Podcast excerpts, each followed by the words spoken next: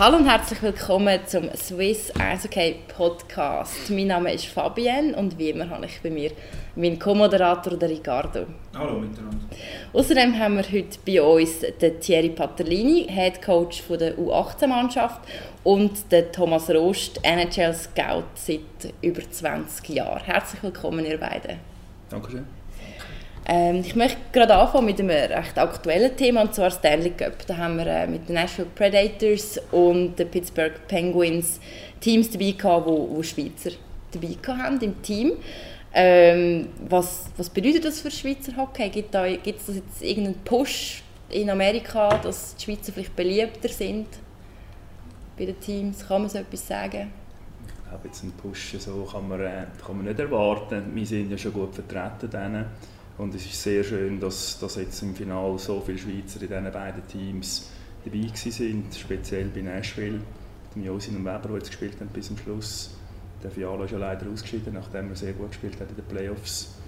Äh, der Streit hat im Finale nicht gespielt, aber ich finde das nicht so schlimm. Er hat einen wichtigen Beitrag dazu beigeleistet, dass die Mannschaft überhaupt so weit gekommen ist. Und, aber ich kann sich auch sehr viel über den, über den Pokal freuen. Also ich glaube, vor allem in den Schweizer Medien hat das ein bisschen gepusht. Das ist äh, stärker verfolgt worden, als wenn jetzt kein Schweizer dabei gewesen wäre. Jetzt aus nordamerikanischer, rein professioneller, sachlicher Sicht hat das nicht unbedingt einen Push gegeben. Weil es hat einen Schweizer, wenn jetzt äh, das ein bisschen nüchtern analysiert, der eine Hauptrolle gespielt hat, das ist der Josi. Und die anderen, der Fiala war verletzt, gewesen, der Streit hat nicht gespielt und äh, Weber hat in einer Nebenrolle gespielt, jetzt ganz nüchtern betrachtet. Josi hat aber Hauptrolle gespielt und ist sehr verdient ins All-Star-Team von, äh, der Playoff gewählt worden. Das ist sicher ein Meilenstein Schweizer Hockey. Ja, ähm, du sagst dass der Marc Streit hat nicht gespielt, ähm, hat trotzdem einen Anteil. Wie, wie kann man seine Anteile an dem Cup-Gewinn der Penguins beurteilen? Ja, das, glaube, das muss man nicht beurteilen. Er hat eine gewisse Rolle gehabt, wo sich, wo sich die Penguins auch erhofft haben äh, mit ihm. Sie haben ihn als Backup gehabt, sollte irgendetwas passieren bei einem anderen Spieler für eine bestimmte, für eine bestimmte Rolle. Und er war bereit bis zum Schluss. Also, der hat eine, eine schwierige Aufgabe gehabt. Er, er hat eigentlich auf Abruf müssen sein für jeden Moment. Für jeden Match hat er sich müssen vorbereiten, wie er spielen würde. Und das ist nicht ganz einfach. Ja, ich glaube, er hat den lachenden und den weinenden Auge. Das lachende Auge, weil einmal der Kübel in der Hand in der Hand haben und der Gün in seiner großartigen Karriere, die er hatte, das sicher ein absolutes Highlight. ich bin sicher, er hat liebend gern gespielt und nachdem es bekannt worden ist, dass er zu Pittsburgh getradet worden ist, ist eigentlich auch eine andere Rolle, eine wichtigere Rolle für ihn vorgesehen als Ersatz von Chris Letton, der verletzt war. Er hat aber den Platz verloren an Schulz. Und äh, von dort her hat er sicher auch ein weinendes Auge. Aber ich glaube, das lachende Auge, in dem Rückblick, wenn man seine Enkel erzählt, das wird überleben. Gibt es noch mal eine Saison für Marc Streit in der NHL oder ist jetzt fertig? Sehr schwierig zu sagen. Ich, äh, ich habe gewisse Berichte gelesen und gehört, dass er äh, einen Marktwert hat von 1,5 Millionen. Es könnte sein, dass es dann einen Einjahresvertrag gibt. Aber ich bin sehr unsicher. Also ich bin nicht sicher, wer, wer mal damit äh, unterkommt. Und wenn ja, dann sicher zu sehr, sehr deutlich reduzierten äh, Bezügen, was er jetzt gehabt hat. Natürlich immer noch zu sehr stolzen Dingen. Ich würde sagen, vielleicht knapp eine Million und jetzt hat er, glaube ich, 4 Millionen. Also wer ihn kennt, weiss, dass er äh, den Ehrgeiz hat, um, um so ein Abenteuer nochmal in Angriff zu nehmen. Aber ich glaube, jetzt muss er sicher, sicher zuerst einmal ein bisschen bisschen Ferien haben und sich das auch gut äh, überdenken, ob er sich das nochmal antun will. Wie gesagt die Konditionen werden sicher ein bisschen anders sein. Er hat mittlerweile auch Familie und vielleicht auch noch andere Pläne im Kopf. Ich bin gespannt, was er macht. Ja, wir werden es sehen. Ähm, ich würde vorschlagen, wir verlassen jetzt mal das Thema und widmen uns unserem Hauptthema von dem Podcast, nämlich dem NHL Draft, wo am 3. 24. Juni stattfinden wird. Und ähm, vielleicht Thomas, gerade als erstes so für Dummies wie mich, was ist ein Draft? Wie funktioniert das überhaupt? Ja, das ist eine Spielerauswahl von 18-jährigen Spielern weltweit, die zugeteilt werden nach einem bestimmten Schema. Und zwar darf das letzte, schlechtest platzierte Team grundsätzlich als Erster auswählen.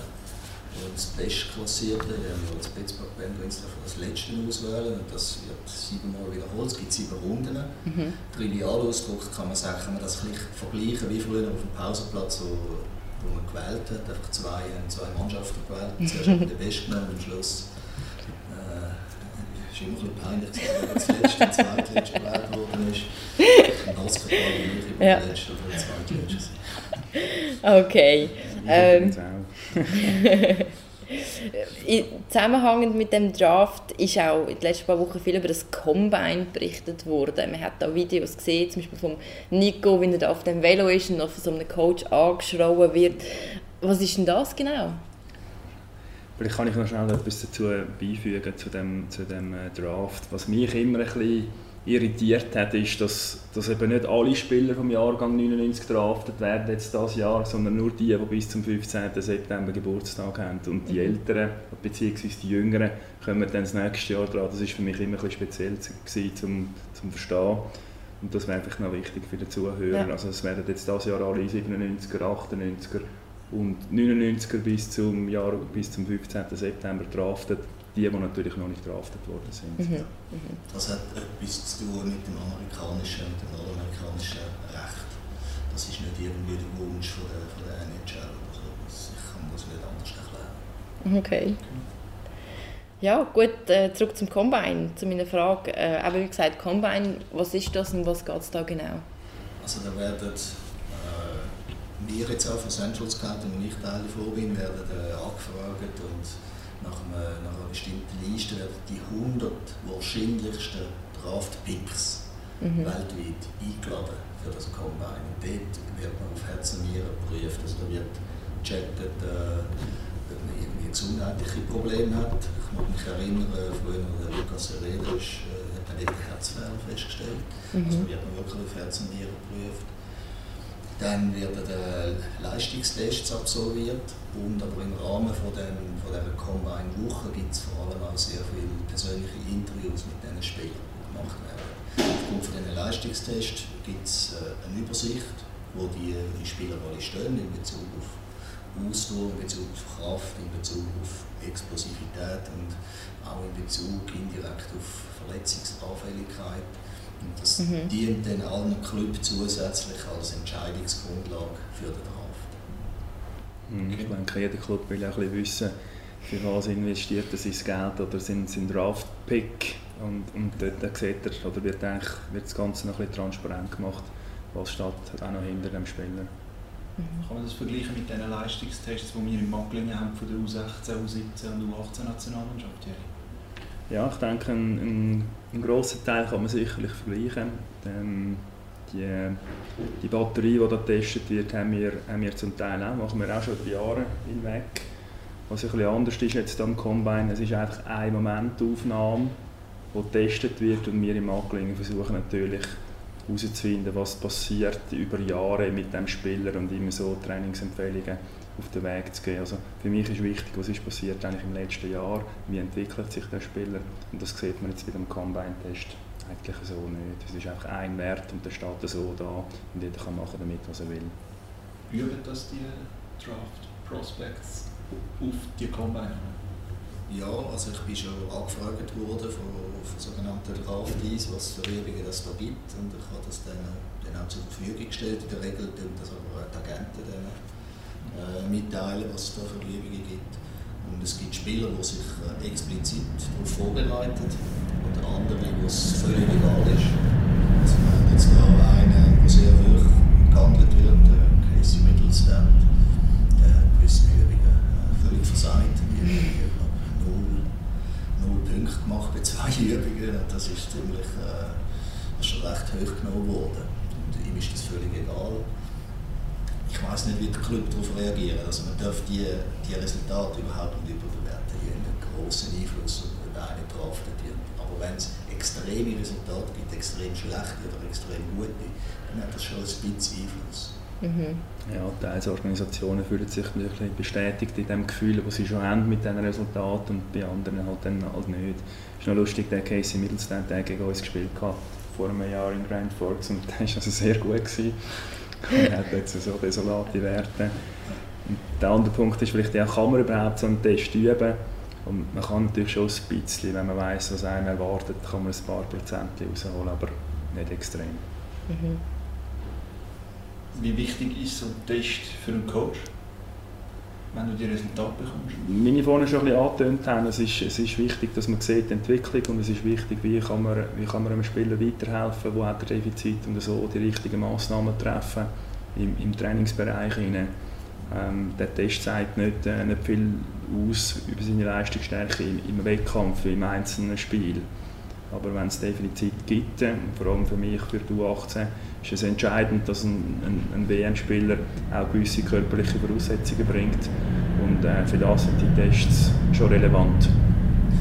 Was ich vor allem gehört, äh, wie, du richtig gesagt hast, ist eine Momentaufnahme. Es ist die erste Momentaufnahme für die, für die NHL-Franchise, die dann den Spieler draftet. Mhm. Und auf diesen Resultaten bauen sie dann auf, wie sie mit ihm arbeiten. Also wenn sie irgendwelche Schwachstellen sehen, die im roten Bereich sind, dann werden sie an dem arbeiten. Äh, ich persönlich bin aber auch ein Fan von, von diesen Sachen, wo, wo ein Spieler extrem gut ist, dass man dort die Stärken ausbaut. Mhm. Das, das dient eigentlich als, erste, als erstes Resultat und die werden dann auch Jahr für Jahr die Tests machen innerhalb von der NHL-Franchises. Für mich noch spannend ist auch, dass diese Tests natürlich äh, international sind. Also weltübergreifend sieht man da, welche Nationen sind da ein voraus, welche hinken vielleicht ein bisschen hinterher. Das macht es noch ein bisschen spannender als jetzt nur nationale Tests. Also sieht man wirklich, was ist der Benchmark auf dem, äh, in diesem Jahrgang zu diesem Zeitpunkt. Und was ist der Benchmark jetzt für die Schweiz? Also mit dem Nico Hischi haben wir ja eigentlich ein, ein sehr hoch gehandeltes Talent, aber wenn man es jetzt generell betrachtet? Also generell kann ich es jetzt weniger beurteilen, was der Nico so außergewöhnlich macht, ist eigentlich seine, seine, seine Balance über all die Tests hinein, wo er sehr gut ist. Er ist nicht in einem Test außerordentlich stark, wie jetzt im Bankdrücken als Beispiel, mhm. sondern ihn macht, er ist eigentlich das, das Gesamtpaket, was er ausmacht.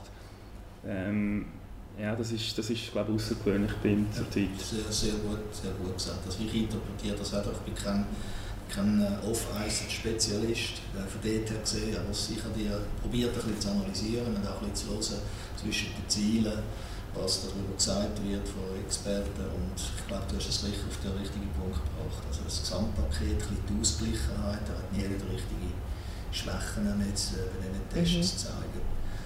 Und äh, in einzelnen Bereichen ist er sogar unter den Top 10 gewesen, er ist nie in den letzten 10 Prozent gewesen, bei zwei, drei Tests ist er in der 15 Prozent, letzte 15, bei den meisten aber im oberen Mittelfeld. Man muss vielleicht ein bisschen anschauen, was, was für Voraussetzungen hat man für so einen Test. Der Nico ist ja nicht ein, 1,95 Meter Kühne, der schon 100 Kilo hat und das grosse Vorteil bei Teilen Tests. Mhm. Und darum sind die Ergebnisse, die er über, im, also meistens über dem Durchschnitt war und teilweise an der Spitze, sehr hoch einzustufen.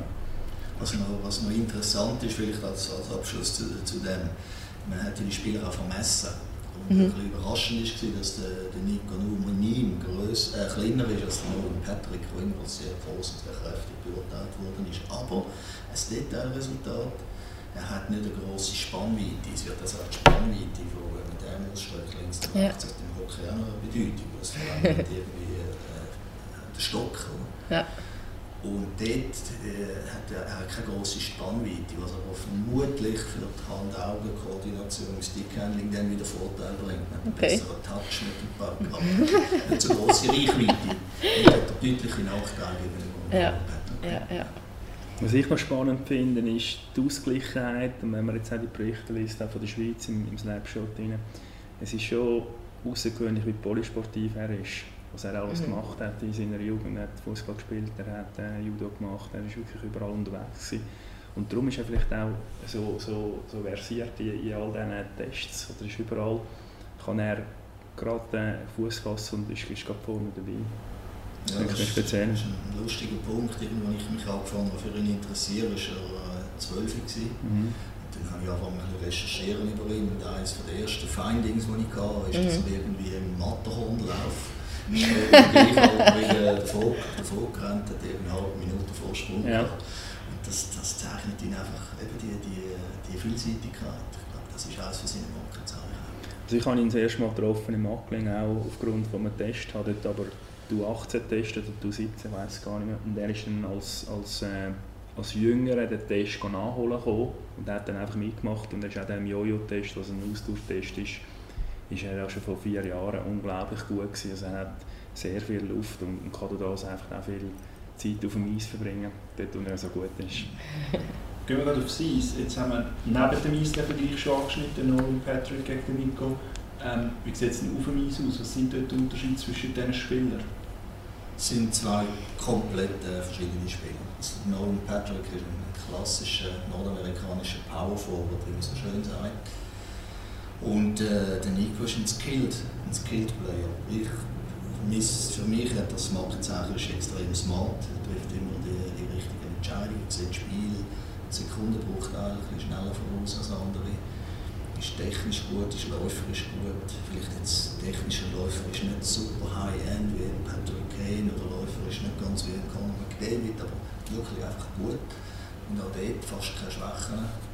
Er ist mehr der Spielmacher-Typ, mehr der Zweiweg äh, Forward und äh, Nolan Patrick ist der kräftige, klassische nordamerikanische Power Forward. Thierry, du hast jetzt gerade an der U18-WM gehabt. Was sind so die Unterschiede, wenn man im Vergleich zu den gleichaltrigen Kollegen oder Gegenspielern, was macht ein potenzieller Nummer 1-Pick aus? Ja, was wir jetzt bei ihm haben dürfen feststellen, er braucht einfach keine Adaptionszeit. Er kommt zwei Tage äh, bevor die WM losgeht, kommt er ins Team rein. Das ist schon mal eine Schwierigkeit. Er kommt von Nordamerika übergereist mit, mit Jetlag etc. Er kann ein Training machen, die Schlittschuhe anlegen und, und es geht in ein, in ein wichtiges Spiel für uns gegen Lettland und kann gerade performen eigentlich vom ersten Einsatz. Und das macht, glaube ich, so ein, ein Erstrundendraft auch aus, dass er für jede Situation irgendwie mental bereit ist für das. Und das, das, hat er, äh, das hat er außerordentlich gut gemacht. Was man bei ihm merkt, seine Quality of Competition, also er kann wirklich auch gegen die Besten den anderen kann er performen und, und Chancen kreieren. Das können wirklich nur die Besten. Die zwei, drittbesten können das bei uns in der Schweiz schon viel weniger gut. Also wenn sie gegen die, gegen die Stärksten vom Gegner spielen, haben sie schon Mühe, ihr Spiel zu platzieren. Das, das fällt dem Nico viel einfacher. Ähm, Vielleicht kann man auch sagen, der Nico ist nicht einer, der ein System braucht. Mit ihm muss man nicht lange über, über Prinzipien, System, Auslösungen vorchecken. Er macht das sehr intuitiv. Und äh, das ist einfach eine Auffassungsgabe, die er hat. Er, er, spielt das Spiel so wunderbar. Das, das macht ihn so äh, außerordentlich für uns in der Schweiz. Ja, und das, äh, wenn ich das noch schnell einführen das ist ein wichtiger Punkt, den du gesagt hast. Also bei, den Scouts ist immer extrem wichtig, wie performt einer gegen die Besten der Welt. Also wenn jetzt ein Schweizer Spieler in der, in der Elite A-Liga herausragende Leistungen bringt, dann beeindruckt das ein NHL-Scout noch nicht groß. Wenn er gegen Deutschland oder gegen Dänemark gut performt, beeindruckt das ein NHL-Scout auch noch nicht groß. Aber seine Performance zum Beispiel an der U20-WM gegen die USA absolut herausragend war, gegen die Besten äh, von der Welt, sogar gegen Ältere.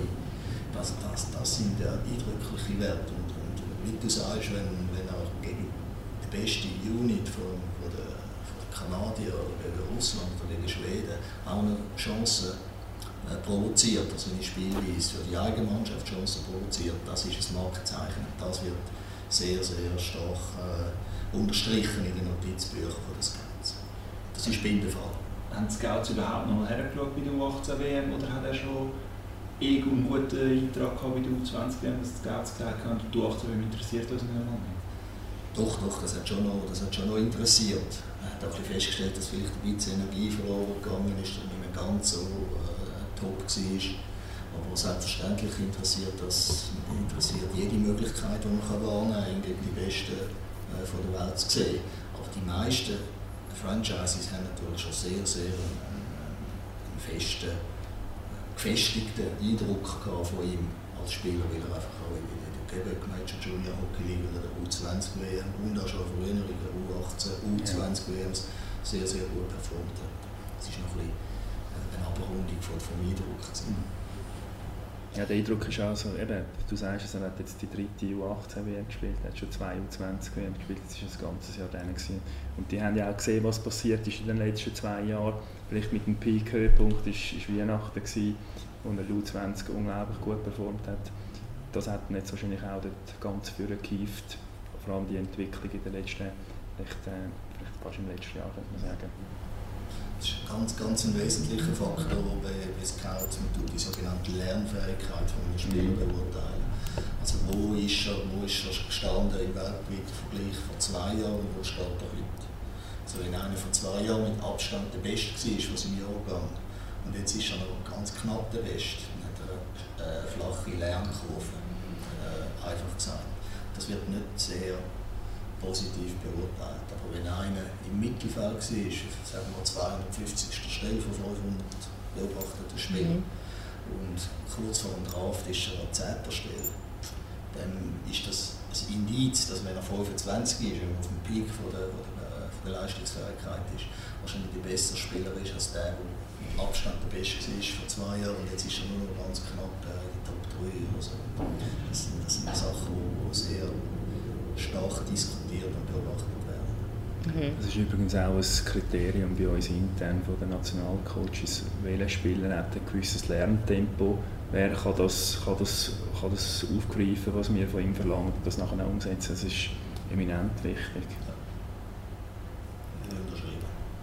Ja. ähm, in den Medien und in den, bei den Fans war es so immer ein Thema, gewesen, ob der Nico Hischier wird an der AWM dabei sein. Wir haben ihn dann nicht mitgenommen, weil er wirklich schon eine harte Saison hinter sich hatte.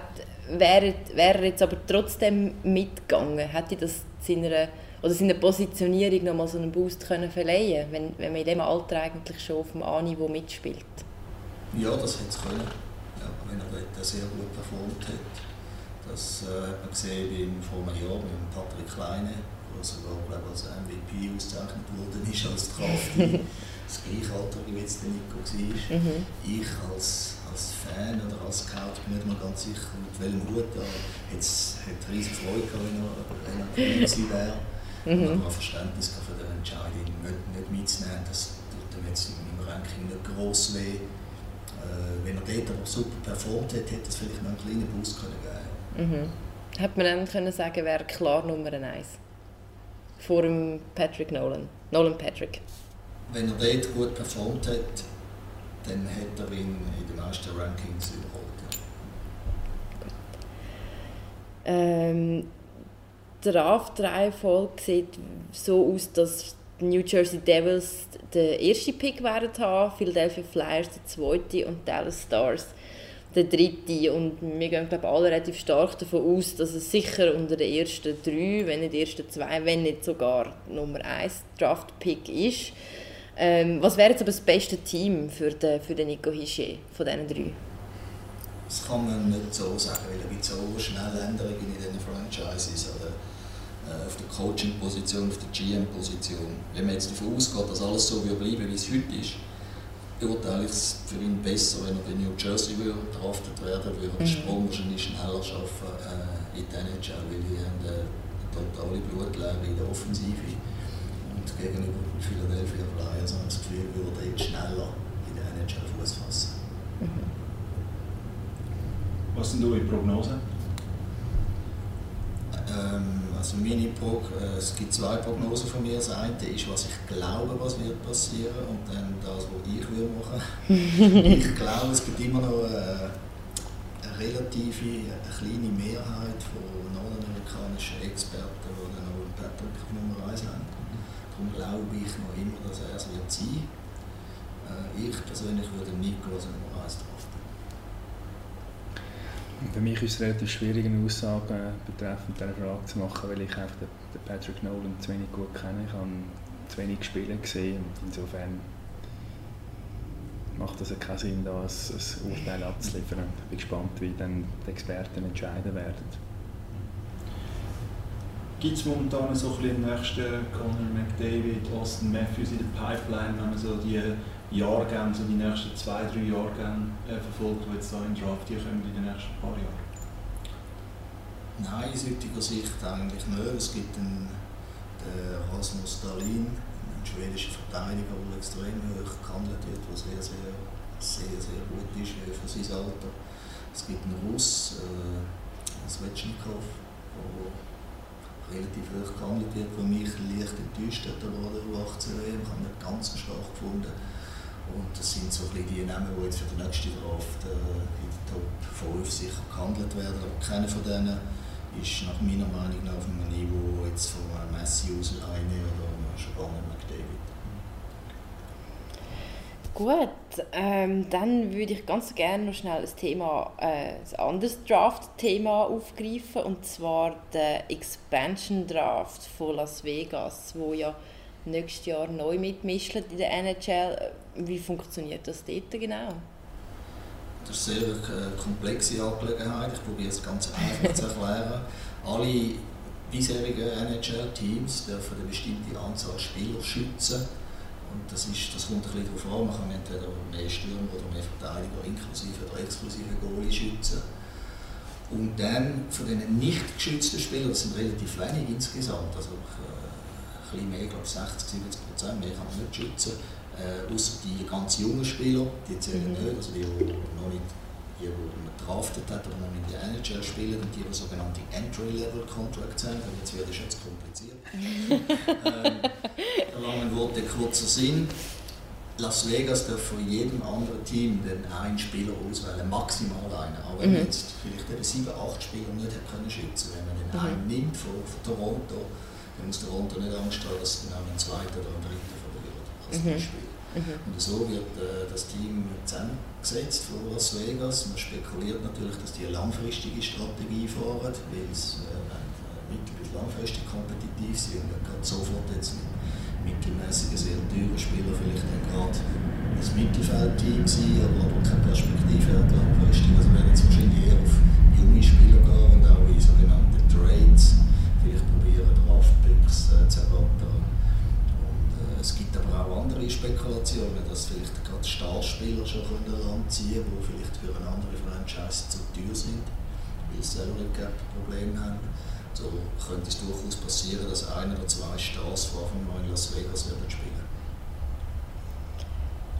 Ähm, was ist deine Meinung? Können Golden Knights gerade schon in der ersten Saison wirklich ein kompetitives, kompetitives wie sagen wir, kompetitives Team aufstellen und eventuell sogar Playoff-Chancen haben? Oder? Ja. ja, ich glaube, die können das. Ja. So okay. wie die Regeln jetzt äh, sind, es kommt ein bisschen darauf an, was für eine Strategie fahren. Mhm. Ich glaube, sie werden kompetitiv sein, ob sie Playoffs schaffen, das, äh, das wäre schon ein bisschen äh, hochgegriffen vielleicht. Aber ich glaube, die Regeln sind so ausgelegt, dass die von Anfang an kompetitiv werden. Was bedeutet das Las Vegas für die Liga, für die NHL? Der Standort an sich?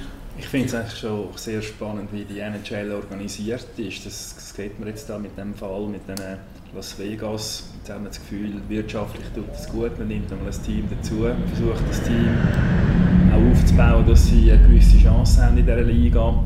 Also, das ist nicht vergleichbar, die NHL mit all den Ligen, die wir irgendwo kennen hier in Europa ich bin, ich bin begeistert eigentlich von, von dieser neuen Franchise in Las Vegas aus, aus zwei Gründen.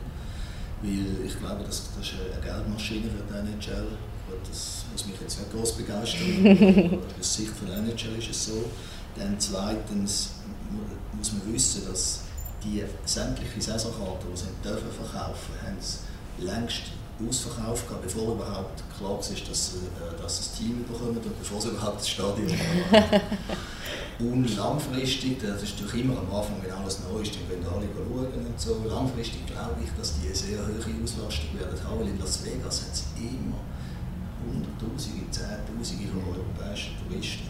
Mhm. Und ich glaube, die werden das Stadion füllen. Ich glaube, das ist ganz ein smarter Entscheid für die Liga, ein Expansion-Team in Las Vegas zu platzieren. Es hat auch dort meines Wissens keine andere Major Sportart, wo irgendeine Franchise hat, also kein Spaceball-Team. Der NFL kommt dann nächstes Jahr oder nächstes Das ist möglich, das wüsste ich nicht. Und, äh, ich glaube bis jetzt noch äh, relativ unique, mhm. also, also Major-Sport. Ja, spannend. Ähm, könnte unsere NHL Schweiz auch ein Thema sein bei Las Vegas? Ja, es gibt, äh, also ich glaube, sehr gefährdet oder gefährdet im positiven Sinne. Ich als Spieler würde gerne in Las Vegas spielen. das ist der Lukas Pisa. Das ist so ein bisschen